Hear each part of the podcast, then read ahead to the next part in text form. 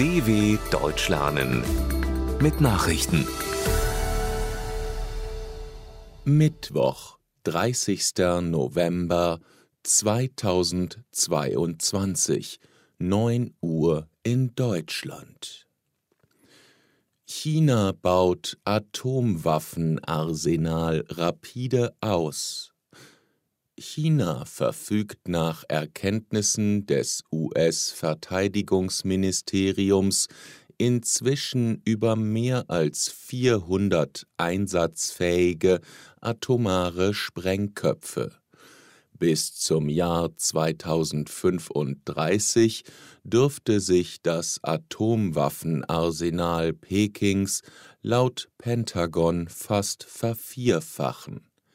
In einem in Washington veröffentlichten Bericht heißt es, falls die Chinesen das Tempo ihrer atomaren Expansion beibehalten sollten, würden sie bis 2035 wahrscheinlich ein Arsenal von rund 1500 Sprengköpfen haben.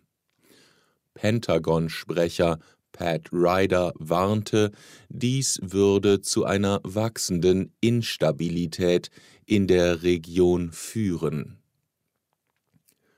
Scholz warnt vor Abschottungstendenzen. Bundeskanzler Olaf Scholz und die Chefs der großen multilateralen Organisationen haben vor einer Tendenz der Abschottung in der Welt gewarnt.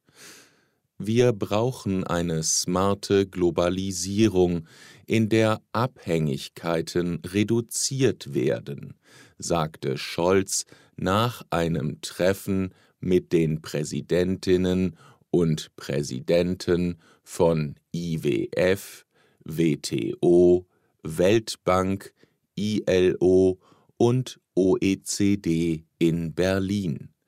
Dabei müsse man die Welthandelsorganisation WTO stärken und dürfe beim Klimaschutz keine neuen Handelsbarrieren errichten, sagte der Kanzler. IWF-Chefin Kristalina Georgieva warnte davor, den Handel mit Ländern wie China einzuschränken. Zelensky fordert abermals ein Sondertribunal. Der ukrainische Präsident Volodymyr Zelensky hat seine Forderung nach einem Sondertribunal wegen des russischen Angriffskriegs wiederholt. Zwar arbeite die Ukraine bereits mit vielen Ländern und Organisationen wie dem Internationalen Strafgerichtshof zusammen, damit jeder russische Mörder die verdiente Strafe erhalte, sagte er in seiner täglichen Videoansprache aber leider reichten die verfügbaren internationalen Instrumente für Gerechtigkeit nicht aus. Der ukrainische Staatschef hatte bereits im September vor der UN-Vollversammlung in New York für ein Sondertribunal geworben. US-Senat stimmt für Recht auf Homo-Ehe. Mit überparteilicher Mehrheit hat der US-Senat dafür gestimmt, das Recht auf gleichgeschlechtliche Ehe per Bundesgesetz zu schützen. Für den entsprechenden Entwurf votierten 61 Senatoren, darunter zwölf Republikaner. Es gab 36 Gegenstimmen.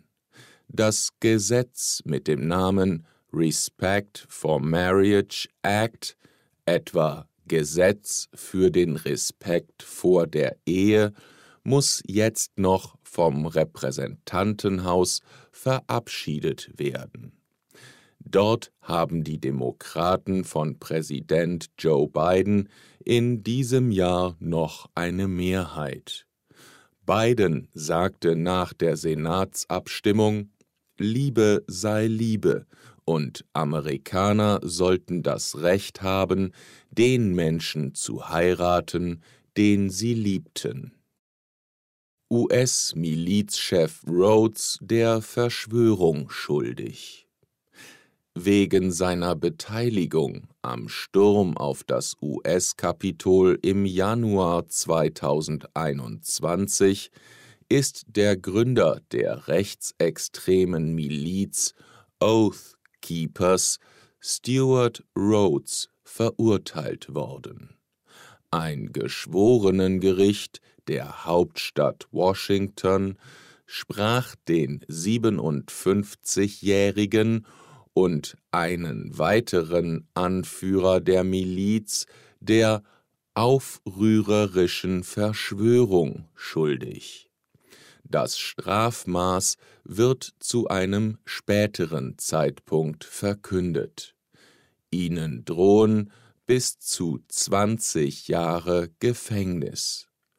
Laut Anklage hatten Rhodes und weitere Angeklagte Waffen und Kampfausrüstung für den fraglichen Tag gekauft.